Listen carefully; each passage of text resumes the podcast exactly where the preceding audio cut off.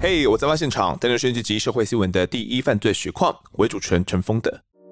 本期节目呢由泰山企业赞助播出。早上起床赶着上班随便吃，你知道你每天的饮食摄取不够一份坚果类吗？坚果的好处啊，说都说不完。尤其是现在口罩解禁，流感病毒席卷而来，补充坚果可以提升免疫力。那泰山坚果作用全新坚果奶系列，以五种坚果加上谷物为基底，轻松补充五种坚果营养，口感更浓郁滑顺，坚果香气更加提升。我在案发现场的观众们，一起边喝坚果作用，跟我一起进入犯罪现场。坚果作用给你维饱足，外加补充坚果营养，缓解你听 Podcast 紧张的情绪。那上一集呢，我们带来了发生在竹东的一起命案。十四岁有智能障碍的国中女学生美美被发现沉尸在竹林大桥下方，除了衣衫不整之外，甚至遭到了焚尸。经过警方循线追查，锁定了夸口炫耀杀死人的国小女童小薰，以及她口中的阿雄叔叔林春雄，外号冥王，将涉案的七个人呢，通通都逮捕归案。但林春雄却说没有打美美，只是在跟她玩而已。那究竟案发当天是发生了哪些事情？警方能够还原出真相吗？这一集我们就邀请到前刑事侦查人员田国山听我们讲述后续的案件发展过程。国山哥你好，主持人好，各位好。国山哥当时在跟嫌犯侦讯的过程当中啊，你有没有一些比较印象深刻的点呢？女朋友广小云，她在侦讯期间哦，抱着嬉笑，好像似乎事不关己这样子，然后还跟我们讨烟抽这样。我觉得他那种感觉好像就是事不关己这样子。那你们当时看到他这样嬉嬉闹闹的，然后还笑着跟你们要烟，呃，你们有呵斥他吗？其实，在场员警都有呵斥他过了，但是不知道他是什么心态啦。面对这个案件这么重大案件，还能够保持着这个嬉笑，在跟我们讨烟要这种，我觉得不能理解。哦、对对对对，是会不会是他觉得说？他的犯罪的参与程度比较轻，他觉得自己可以全身而退，他可能只是在旁边而已，觉得跟他没有关系。其实也，他全程也都在参与啊。再来这一件事情由他而起，怎么可以好像不关他的事这样？嗯，如果当时他在场的话，有稍微说啊不要再打了，或者是制止的话，以他的这个身份，相信他的另外一半哦，林春雄。他一定会就不会再继续做下去了嘛？因为这件事情就跟他没有关系了嘛。就是觉得既然女朋友都已经原谅了，就没有一定说非得要再继续再打下去了。那除了他的女朋友之外，其他的人跟林春雄他们彼此之间是一个怎么样的关系呢？我们呃前面有讲到嘛，除了林春雄之外，另外还有三位同伙，分别是陈哲如、古志强以及何文轩。其中年纪最小的何文轩才十九岁而已。那他们跟这个林春雄是怎么样的一个关系？又怎么认识的呢？陈哲如、古志强、何文轩跟这个林春雄、黄雪云，他们是同租在一间套房，工作呢也是在同一个工地上打零工。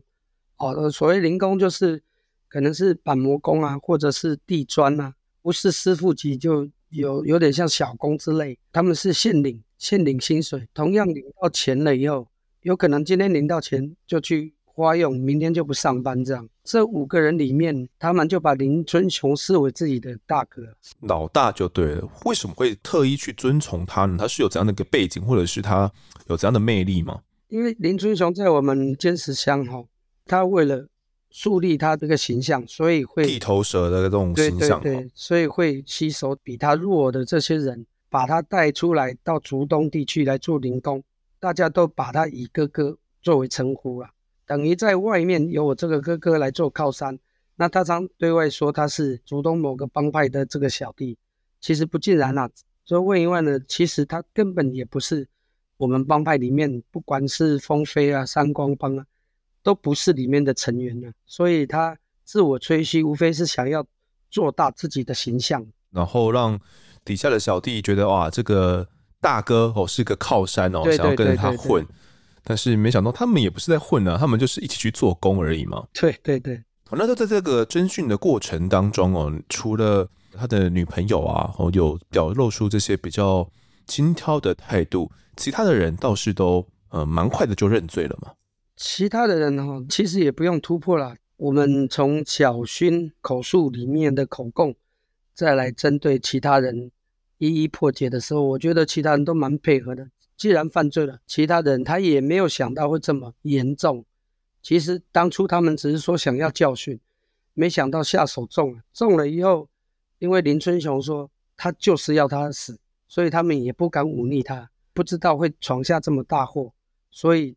当我们拘提其他人到案了以后，所有口风都蛮松的，都蛮配合的。了解，好，那我们就来还原一下当天哦整个案件的经过。一般我们来讲哦，命案的发生原因不外乎有三大方向嘛，所谓的情杀、仇杀跟财杀哦。那美美的案件不是情也不是财，反而是偏向于有点像是仇杀，但真的是属于仇吗？那天案件的开始到底是怎么样的呢？其实很简单，就是我们美美在她的 Facebook 网站说了一个“干”字而已。那但不知道他们是不是在私底下跟小薰起了口角以后，才在 FB 上面出现一个“干”字，然后让小薰认为这个是针对。这个林春雄女朋友而说出来的，有可能是小薰呢跟美美在先前的对话里面就有提到了大嫂黄小云，后续不知道是什么原因呢，美美又在她的脸书上写下了一个干哦，那让小薰觉得，哎，会不会是在骂？大嫂，当然也有可能中间根本没有所谓的去骂大嫂这一趴就对了，单纯就只是小薰在中间有点塞狼，让黄小云他就很不开心哦。那当天其实也蛮巧的，林春雄呢就在五月十七号下午七点二十分的时候，他就带着黄小云啊、陈哲如、何文轩、古志强他们一群人到了冲浪网咖这个地方呢，要来接他的女儿来回家哦。那刚好。这个时候呢，小薰也打电话来说，他也在网咖里面哦。所以林春雄他们到达网咖楼下的时候，小薰呢就当场跟他讲说，他跟美美有争执啦，而且美美还骂黄小云三字经跟脏话。那美美现在就在网咖的楼上，哇！那这下林春雄听到之后就很不开心嘛。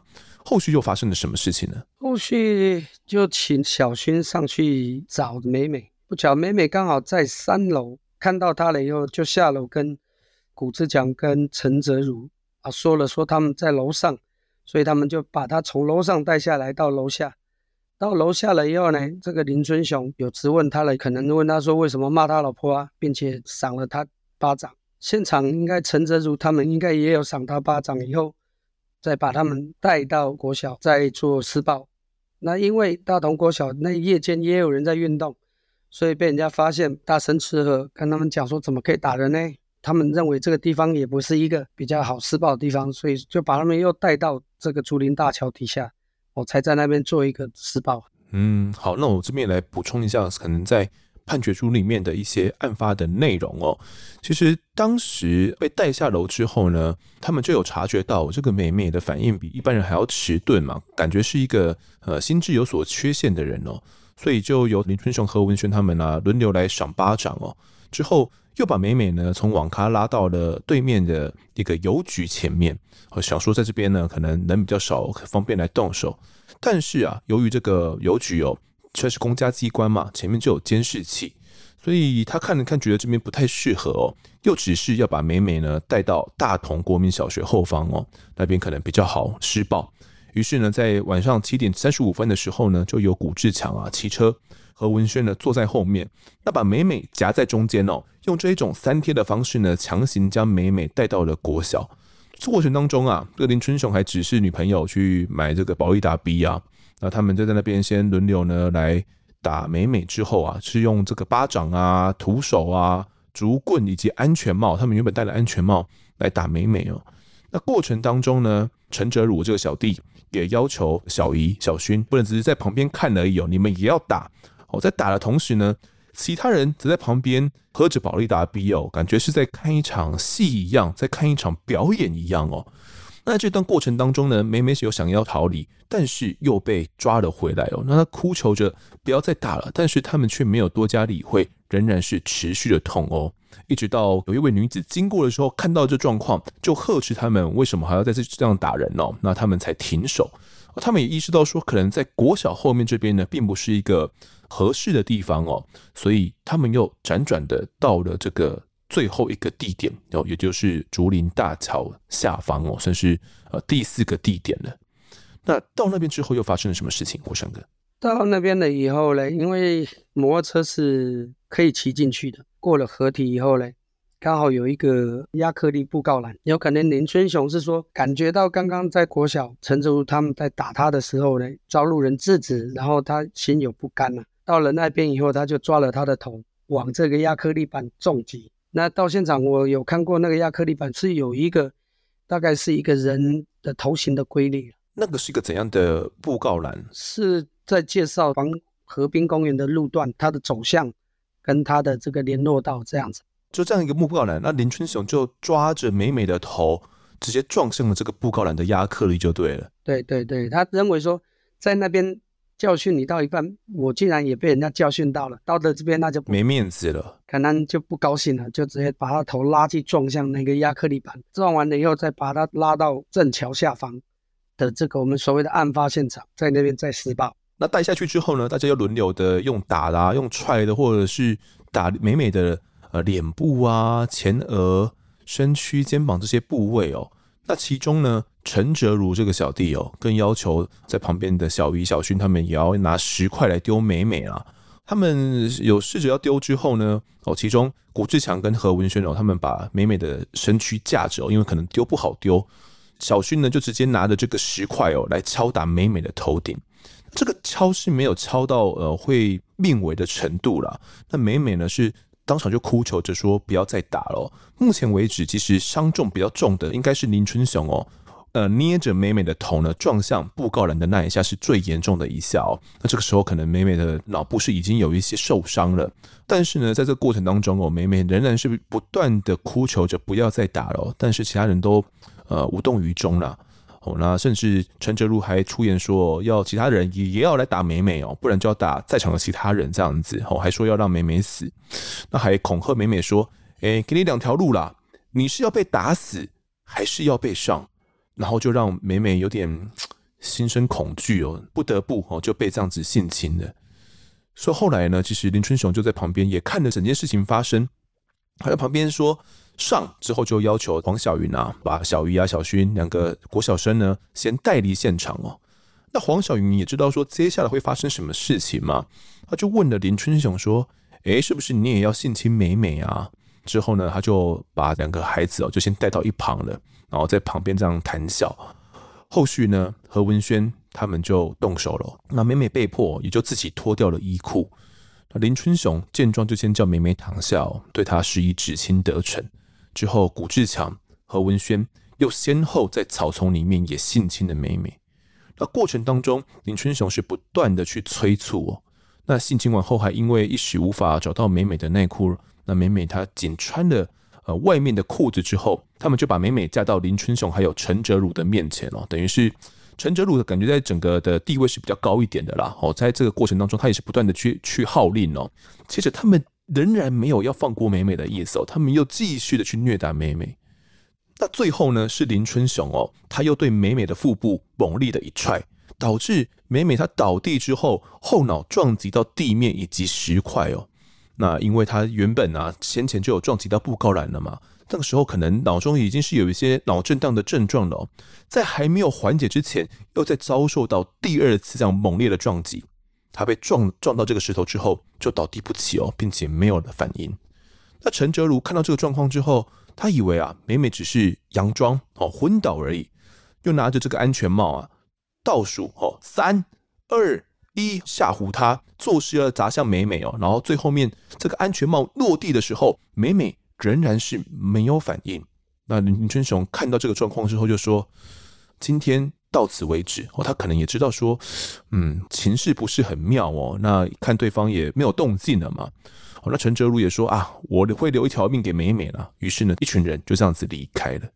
那在这个时候，美美其实已经倒地，算是呃，可能颅内是已经有一些出血的状况了，应该是没有什么意识。对，没有什么意识哦。如果他们这个时候及时将美美送医的话，国山哥，你觉得说说不定还有机会吗？如果这时候搜索送医，我觉得应该是还救得回来。他反而把他丢到那个深沟凹槽，意思就不要让人家发现他。哦，他把他丢到旁边去就对了。对，就把他抬到草堆旁边而已。他们认为应该是没那么严重。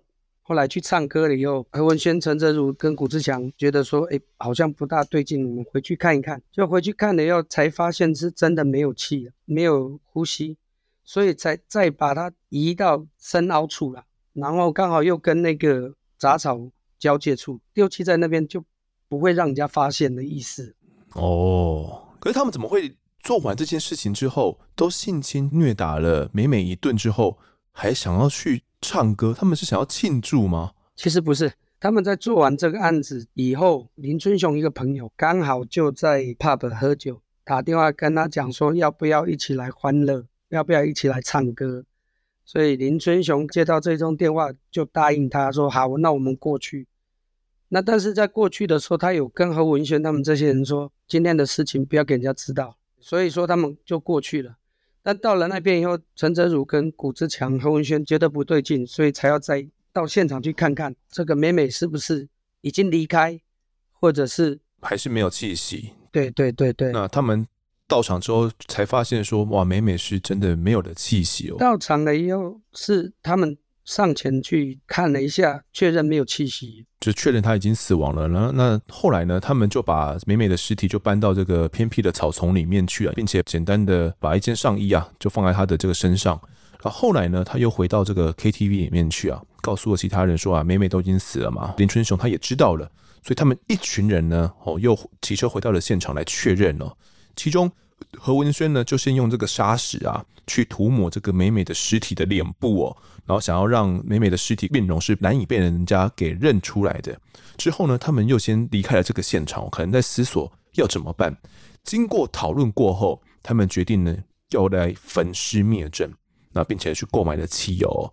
那回到现场之后，有何文轩他自愿进去这个草丛里面，那泼洒汽油到美美的尸体上哦，并且用卫生纸引燃火源来纵火烧尸。那这个纵火其实导致的美美的尸体的。下肢啊，还有两只脚都烧焦变黑了。那右侧的胫骨啊，甚至都这样子露了出来。左边的骨头甚至是被烧断了，左脚都分离了。他左边的腹部呢，也是被烧破一个洞哦，肠子也都外露了。那上半身的部分也有遭到焚烧。所以啊，其实这样的一个焚尸的过过程真的是相当可恶哦。那做完的这些事情之后，他们可能觉得可以高枕无忧嘛。他们就这样各自解散了，那可能也都说好了，今天的事情就都不能够跟外人讲。那他们没有跟那个小薰下达封口令吗？有可能真的是小孩子也没有把这当一回事啦，觉得反正今天你欺负我，那今天美美受到教训了，我就可以来跟其他人炫耀了啊！没有想到，也因为他这个炫耀的行为，才让整个案件得以曝光。可是我我我自己在想哦，他们在这个过程当中啊，似乎是把虐打美美。凌虐他当做是一种乐趣嘞，即便他们第二次到达这个竹林大桥的时候，他们仍然是买了这个保利达啊，边看着这样凌虐的行为，他们难道完全没有考虑到后果吗？我刚说过，因为他们把林春雄当做自己老大哥，再来，他们确认他们的下手应该不会造成他的死亡，他们可能是这么认定，但殊不知他们的下手非常重。尤其是对头的那一击，跟他最后被林春雄踹到倒倒在地上那个那一击，有可能会造成他的头颅的这个出血。那他们或许也只是把他当成一个教训他的一个方式。那万万没有想到教训过了头，那就一不做二不休。是他们感觉在那个当下，是不是自己的那种犯罪的心理、犯罪的责任是有点被分摊的，等于是，哎，我只打这一下，我只踹这一下而已，也没有什么。可是每个人都踹一下，他们多少人了？每个人都打一下，那多打打多少下？所以也没有人喊停，所以就不断的、不断的去加强这个暴力的行为哦，最后就导致了这整个悲剧的发生了。他们可能也都没有想到，最终会变成这样的事情。但即便发生的，我觉得他们的处理的方式也是让人很。难以接受了，他们竟然对一个这样的少女是选择用焚尸的方式。那在其实，在上集的最开头的时候，提过一件事情哦，听众们不知道还没有印象哦，也就是在案发前三天的时候，五月十八号的凌晨，曾经呢有人用公共电话打一一九来报案，哦，说这个竹林大桥桥下有一个女子要等待救援嘛。那当时消防队出勤呢，他们当做一回事哦，去现场看，但是没有找到人。那这个人其实我们回推一下，会发现当时这通报案电话要找的人就是要去找美美，所以诶，很早就有人知道了美美已经遇难了。那这个打电话的人到底是谁呢？这一通电话是五个成年祖先里面的一个叫何文轩，做完案件了以后，隔天逃往桃园，准备去投靠他的一个姐姐。看到新闻跑马灯，或者看到新闻，祖先陈泽如、古志强已经被我们气获了，他才出面到派出所说，他就是我们要抓的另外一个对象。可是，在他们做完案子那天晚上，他就打过一一九，说他姓张，他并不想惹麻烦，他是因为刚刚经过那个地方竹林大桥桥下，发现一个女孩子躺在那里，请你们过去救治一下。殊不知，我们竹林大桥它的开阔的区域非常广，包含未开阔的地方，杂草地区也非常广，没有一个确切标的物的地方，或者是明确地位置。竹东分队在那个地方也找了很久，也是没找到。是，那我们这样回推哦，当时他打这通电话之前，他们已经是焚完尸体了吗？我记得是他们打完他以后要去唱歌，然后那个林春雄跟他。女朋友先去啊，后来他们三个后面到，但这中间何文轩有打通电话给消防局，那等于是何文轩他其实内心也是怕怕的啦，他也知道这件事情可能会闹出人命就对了。是，那也真的是很不凑巧哦，当时因为天色很黑，消防队人员也没有找到，不然或许还真的有一线生机哦。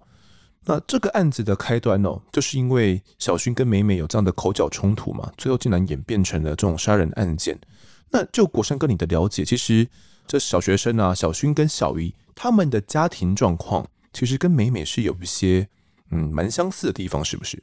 这两位的家庭状况，因为父母亲可能也有因其他案子也服刑啊，而且这两位的家是住同一层楼。那在父母亲不在的时候，可能就依靠这个林春雄。那不，他们的家大概也一两百公尺而已，所以才会混在一起。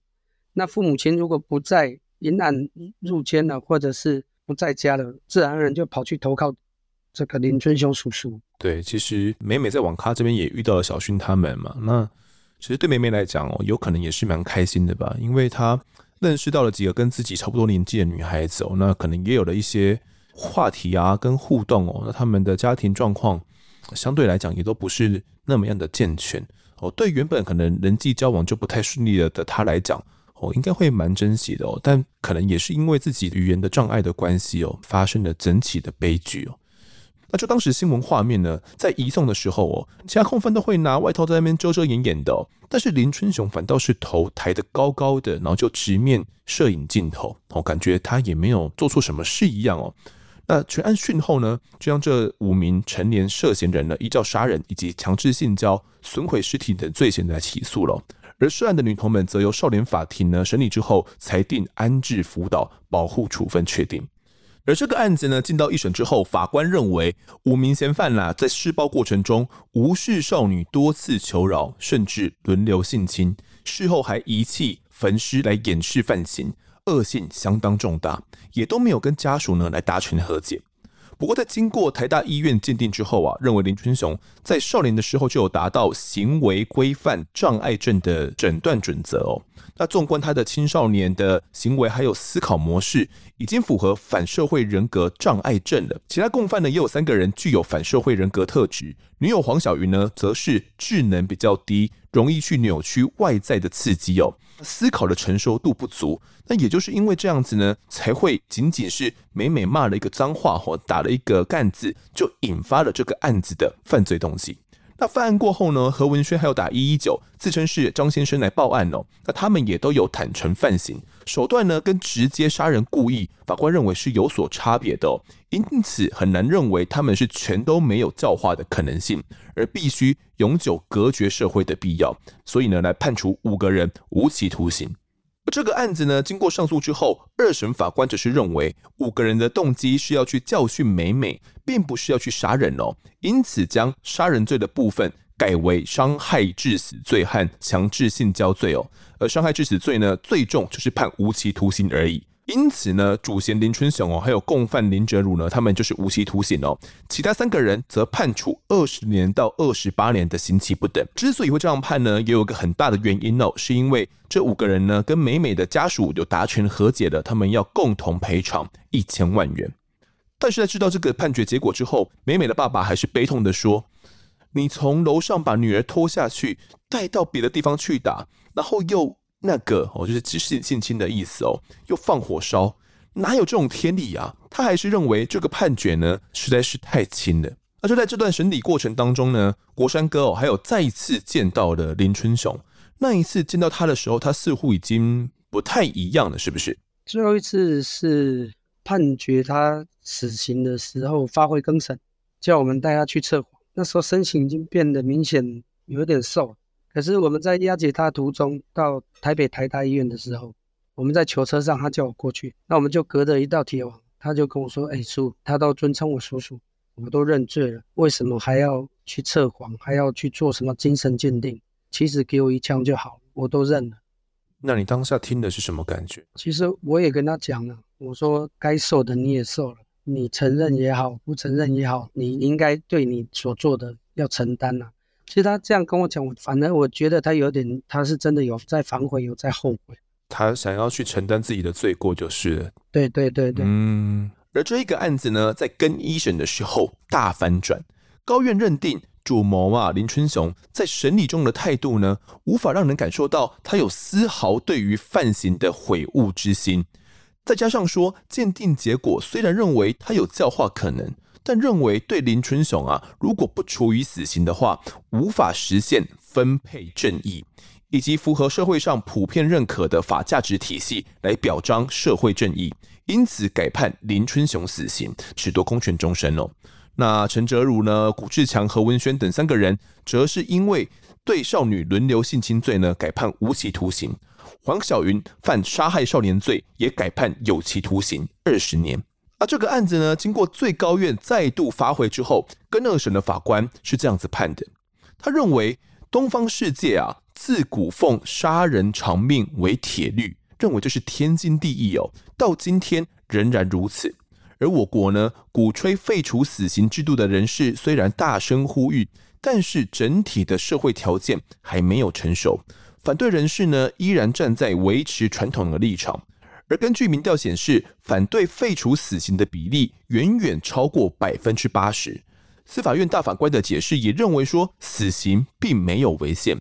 而在还没有全面废死之下，现阶段就只能够去审慎判死哦。但很不幸的是，少数的国人竟然会有杀人不会判死，只杀一个不至于被处死刑这样的错误观念。这个案件当中呢，法官认为他难以感受到林春生有丝毫的悔悟之心，而且他剥夺未成年少女顺利长大的机会，丝毫不尊重幼小的生命权，可以说是犯下最严重的犯罪情形哦。至于说有没有教化可能，虽然是法院量刑时的参考，但并不是唯一的参考。因此呢，最后面跟二审法官仍然判林春雄死刑，其他四名共犯呢也都判重，判处了无期徒刑。而这个案子呢发回之后，又到了跟三审，跟三审的法官跟前面的法官呢看法就不太相同了。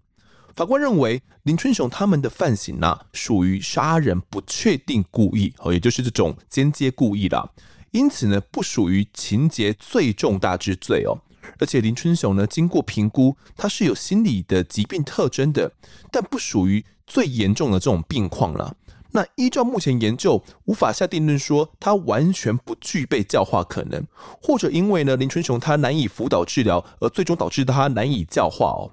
法官认为，因为他过去啊在矫正机关里面没有机会接受积极的辅导治疗，那退一万步来说，如果能够穷尽一般辅导治疗的方法。目前仍然无法排除他被教化的可能。简而言之呢，跟三审的法官认为林春雄的犯行属于间接故意哦，他并不是存心要去杀害美美的，并且他目前呢仍然是有教化的可能性哦，因此改判林春雄无期徒刑，其余四个人呢则维持原判来判处无期徒刑。那林春雄呢得知这个判决结果之后，对着媒体镜头双手合十，没有多说什么。最高院驳回上诉之后，全案就这样子确定了。那就在林春雄讨死确定之后，过了几年，大家也都骂完了，也都觉得这个案子可能就这样过了，却没想到在二零二一年十月二十二号的时候，林春雄在监狱如厕时候突然倒下，经过监所人员呢送往医院急救后，仍然急救无效，宣告死亡。而遗体的报验单上面就写着说，林春雄呢在二十二号上午八点零五分的时候，心跳突然休止。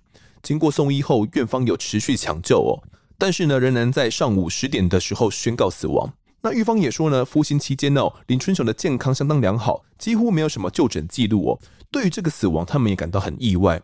那因为呢，家属要求不要解剖哦，所以呢，林春雄的遗体就交给家属领回来善后。那这个林春雄啊，意外暴毙，让新闻媒体以及网友们的讨论度都很高。那有人就说，这个是。美美啊，她死掉之后拿到了黑令旗来索命哦。那这个说法，不知道国山哥，你后来应该有看到这个新闻吗？你跟同事们有讨论吗？你们的看法是怎么样的？他突然在监狱里暴毙了以后，我才了解民间有这种传说啊。对这个我不予置评了，因为我是觉得他是一条命，杀人偿命是天经地义。是，只不过可能原本没有法院判刑，最后面是在里面这样子暴毙了。那就林春雄他本身而言哦，你觉得他会走到这样的一条路？嗯，你觉得跟他的成长背景、跟他的家庭关系是有相关的吗？多多少少都有影响。再来就是他本身就比较木讷，不大讲话的人，比较木讷的人。对对对，对。可是这样的一个人，怎么又能够去当别人的大哥呢？也有可能，呃，年纪越来越长，可能想要用这个来显示，在演过他的这种自尊心吗？对。可能原本他童年的这种成长的背景，让他自尊心也是蛮受创的嘛。对，对对，他也是单亲家庭这样子成长的，可能也是缺乏一些爱的关照哦。所以他在这种呃人群之中呢，就会想要去建立自己的自信心啊。所以他就会说啊，我是什么黑帮的这种小弟啊，我有帮派背景啊，然后想要去这些可能比他年纪小的哦，然后来尊称他为这种哥哥叔叔哦，他会觉得自己啊好像是真的有这么一回事。那没有想到，最后面却变成了一起无法收拾的悲剧哦。那对于这林春雄在里面意外暴毙，到底是不是黑令旗？有人相信，有人不相信吗？哦，那即便这可能只是无稽之谈哦，但我自己是认为，对于林春雄这位凶手而言哦，内心的心理折磨想必都是一直存在的哦。即便他可能外表看起来没有什么异状哦，即便他看起来可能跟正常人没什么两样。但是在他的内心当中，他是一定是受到呃长期的煎熬的。没有人知道他一个人在监狱里面睡不着的那些夜晚，他的内心到底是遭受到怎么样的折磨。好，那么这一集的我在发现场呢，我们就谈到这边，也感谢国山哥的分享，谢谢您。是。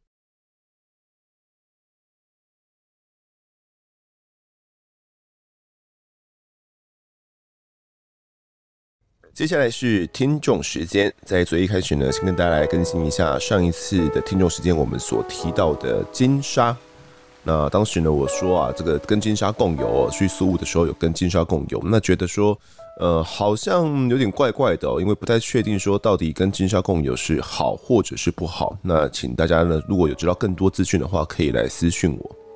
那后来呢，果然就有一位听众私讯了我说他诶感觉到我有一些满满的疑问想要知道。所以他去问了一些相关专业的朋友，那这个朋友呢提到说啊，在薄荷岛喂食金沙的方式呢，有很多人批评哦，不是很好的旅游方式。括号说，哎，没有要赞了。那这位听众呢也问那位朋友说，哎，金沙是不是会因为这样子呢就失去洄游的特性哦，跟会消失？那这个朋友说呢，嗯，会不会消失他不知道，但是一定会改变行为模式，变得呢太依赖人类哦，那太靠近了岸边。后来这位朋友呢，也给听众看了一篇文章哦。那啊，这位听众就问我说：“诶，不知道我跟我的女朋友有没有看过这篇文章？”但他看完之后，内心蛮沉重的，因为朋友说啊，这个行为改变已经是现在进行时了。也很伤心，说本来应该要游游大海的生物啊，却像宠物一般的围绕在人类附近哦，等待喂食。那朋友说，那边的海边呢，就算不用喂金鲨，也是有很多生物可以看的哦。就有人有在那边看到儒艮哦，那儒艮就是属于海牛科的一种啦，是一种草食性的海洋生物哦，很可爱，很幸运哦，可以看到儒艮。那这位朋友呢，也建议说，当我们有选择权的时候，可以选择更好的旅游方式哦，当地的旅游环境才会有机会改变。好，那在看完这个留言之后呢，我也有回复这一位听众哦。而这个留言的最后呢，这一位听众啊，也有把那篇文章的网址哦，也一起私讯给我。那我看了一下，发现果然这篇文章就是我在出发前女朋友所传给我的同一篇文章哦。因为在出发之前呢，也是有上网做了一下功课，那就看到了这一篇叫做《菲律宾欧斯陆金沙的美丽与我的哀愁》，那是黄小莫的旅行生活里面所写的一篇文章哦。他感觉是一位呃旅游记者。那这篇文章呢，很长哦，有分上半段跟下半段。上半段呢是他所写的采访的经历哦，他所写的这采访的文章哦。下半段则是他个人的一些感受跟一些后记想法。那这一篇文章蛮长的，我简单跟大家讲说里面大概是说了什么。总之呢，这一位呃记者呢，他去现场进行采访。那他在采访出发之前，也是跟我一样哦，有很多的想法，因为他知道说。感觉这好像不是很人道，就是感觉是在影响整个生态环境哦。就到底去看金沙这件事情是对或者是不对的，他也充满了挣扎，但他最后也是选择去了。而在回程的路上呢，这位记者相当的难过，因为他有一些罪恶感，觉得自己好像做了一些错的事情哦。那回国之后呢，他也去问了很多专家学者哦，也得到了各式各样的答案。但我这些答案呢，并不是有一个所谓的标准答案哦，就是那些专家学者也没有跟他讲说，去看金沙这件事情是不对的，因为会完全影响到这些生态环境啊或什么的。所以文章最后呢，他给出的答案是：若当游憩已经成为事实，就必须让它更有意义哦。那他提到说，每个人都该为自己的选择来负责。不管是我呢，又或者是各位听众哦，可以自己决定到底要不要去看这个金沙。你当然可以选择呢更自然的地方哦。但如果呢你选择的是去奥斯陆，或者是跟我一样哦去里拉这个地方看金沙，那是不是可以在出发前呢能够看看《余生共游》这一部纪录片哦，对这个温寻的大宝贝，也就是金沙呢有更多深入的了解。若他们在当地的状态啊，能够启发你对于海洋以及海中生物的友善与关怀，那才能让那一趟行程呢更加的有意义哦。所以，呃，当时我在看完这篇文章之后，我得到的答案是这样子的。那原本的女朋友她也是看完了这篇文章之后，她觉得很难过，她觉得她不想去看金沙了。那我也跟她沟通了一下，我看完这篇文章后的一些想法，我觉得。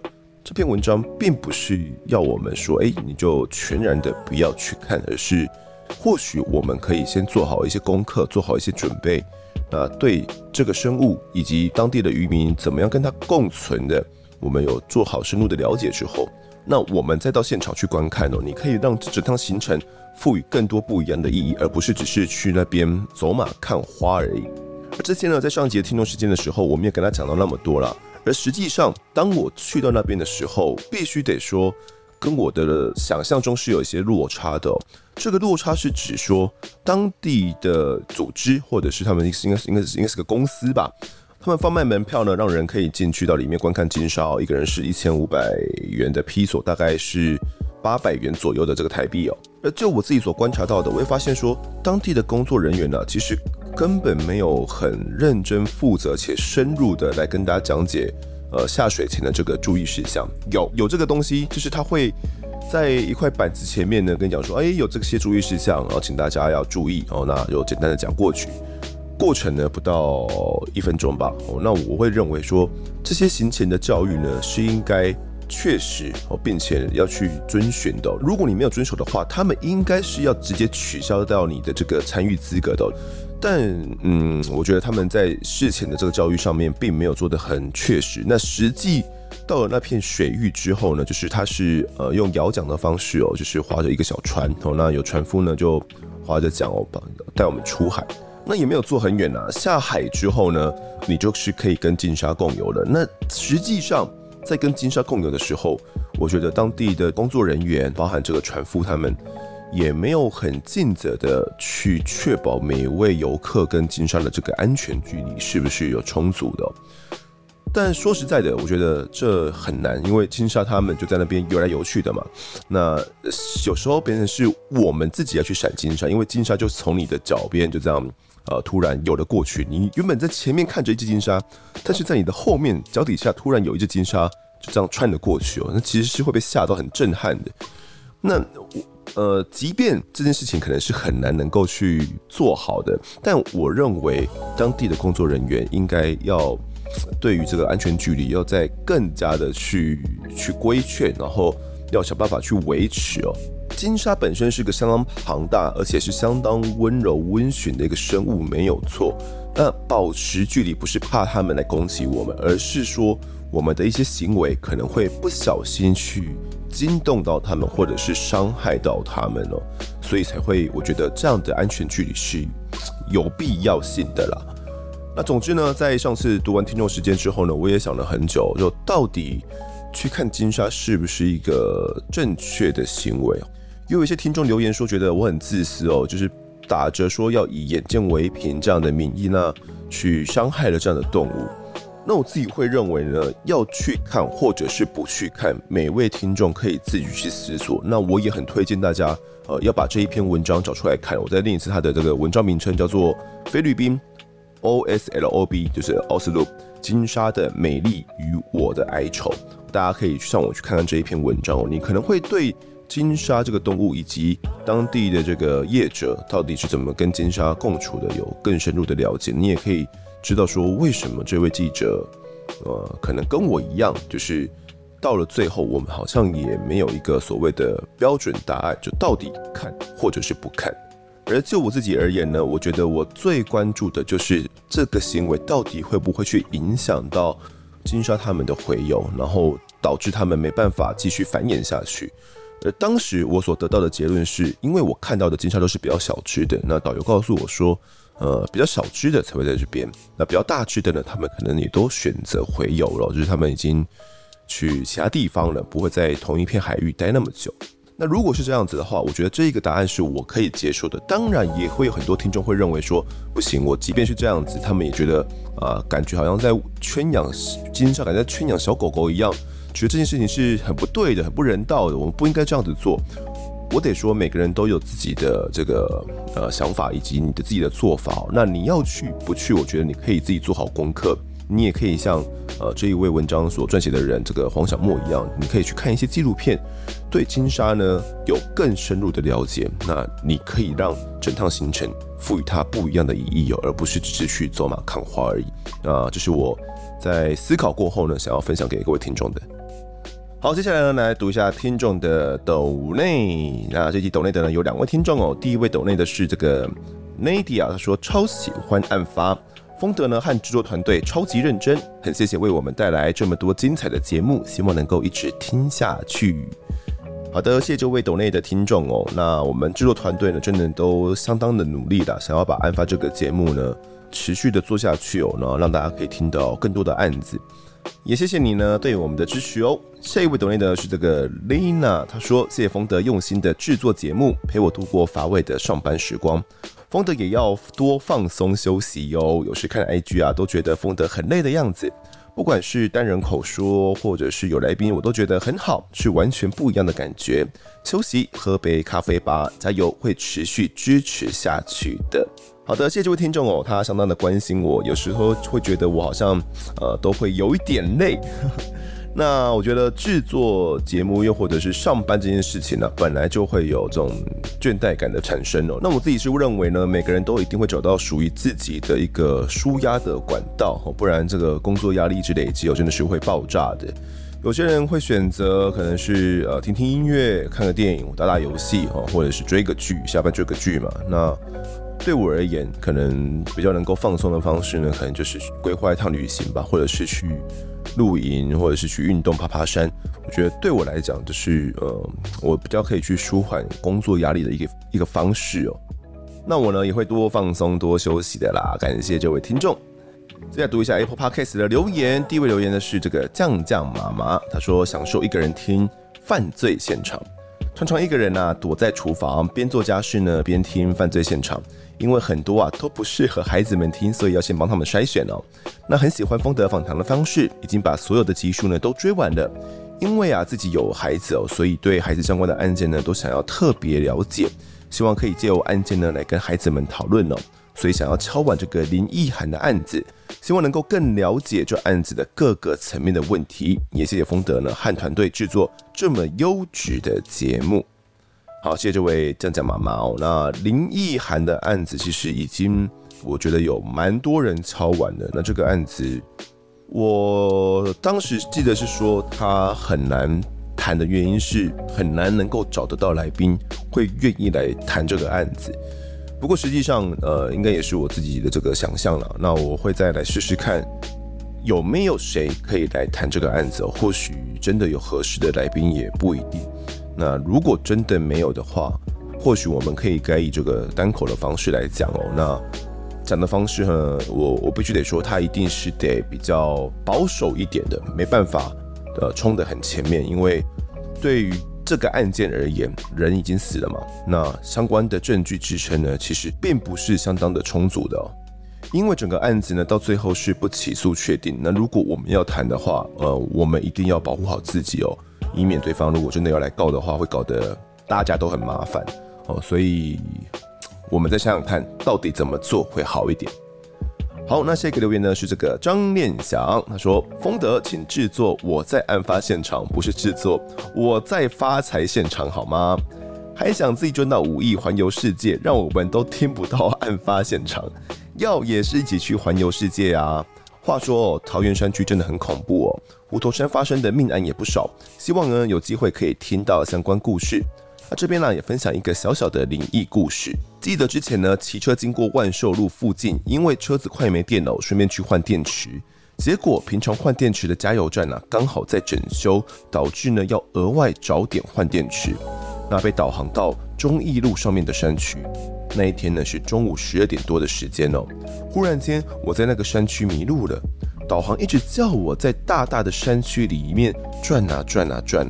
大概过了十几分钟呢，又绕回了原地，就这样子鬼打墙哦，绕了快一个小时，之后才决定不听导航的话，就才绕了出来哦。绕出来的时候，刚好出口就是寿山岩观音寺。那隔天呢，新闻媒体就爆出来说，呃，台湾版的诈骗集团啊，打死人，那尸体呢就被丢包在桃园某山区的新闻哦。结果我一看新闻拍的附近照片，怎么感觉很像昨天迷路的山路？那这两条山路呢，也是台湾灵异故事的第一名。好，谢谢这个念想的留言哦。好了，不管是这个万寿路啊、忠义路啊，还是什么虎头山哦，呃，感觉他们的相关灵异故事真的是不少。那我必须得说，大家如果要导航的话，一定要看一下它的导航路径哦，因为常常会带你走一些相当奇怪的地方，特别是这个 Google Map 哦。那我就记得呢，有一次在晚上的时候，我就被导航。带到了这个蒙阿波里面，就是几乎没有路灯哦，都没有路灯，然后就只有我自己骑着机车的这个车头灯哦，那并且呢，两旁都是蒙阿波，我就越骑越不对劲，然后就越骑越毛，然后觉得有点怪怪的，但是呃，你要回头，你也是。你你也是要再骑回去这个蒙阿波嘛，所以还是觉得怪怪的。我们就硬着头皮继续往前骑，越骑就会觉得真的是这条路吗？然后越骑越后悔哦。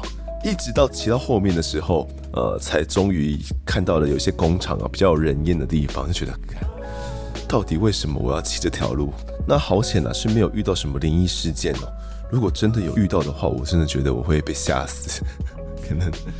可能就再也不敢骑车啊，吓都吓死了。好，那这个念想也有说呢，我还想要赚到五亿去环游世界哦。这个他会这样讲，是因为我记得在呃，应该上上次的听众时间吧，就去讲到这个五亿高中生案的案子。我说如果有五亿的话呢，我就去环游世界了啦。好，所以还来录案发现场啊。那这个当然是玩笑话啦。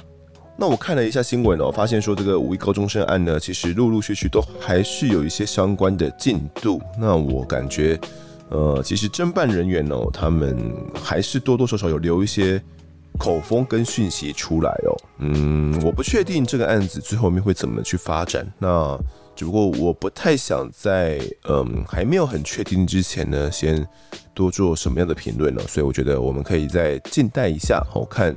案件最后面是不起诉呢，还是起诉呢？那起诉之后会怎么样？我觉得我们可以再就这个起诉或不起诉的内容来跟大家好好来聊一聊哦。好的，那这节听众时间呢，我们就读到这边。那发现呢，我们的这个听众留言的好像越来越少，最近大家好像不太留言哦。希望大家啊，如果听完案件有什么心得的话，都欢迎来 Apple Podcast 来跟我们分享哦。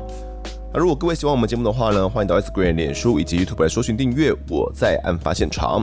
那掌握更多案件消息，也可以跟风的我聊聊，给我们建议。各收听平台上按下订阅，还有五星评分，就是对我们最好的支持。另外呢，案发侦查团队持续募集当中，只要透过 Mr. Bus FB 上的订阅赞助，就可以来加入我们。还有专属的赖社群呢，可以跟风德老粉们一起抬杠聊案件心得。如果各位在 Apple Podcast 上面留言的话，我也都尽量在节目中给出回复。跪求听众们推坑给双方的好朋友，一起来听听看我们聊案子。案发现场，我们下次再见。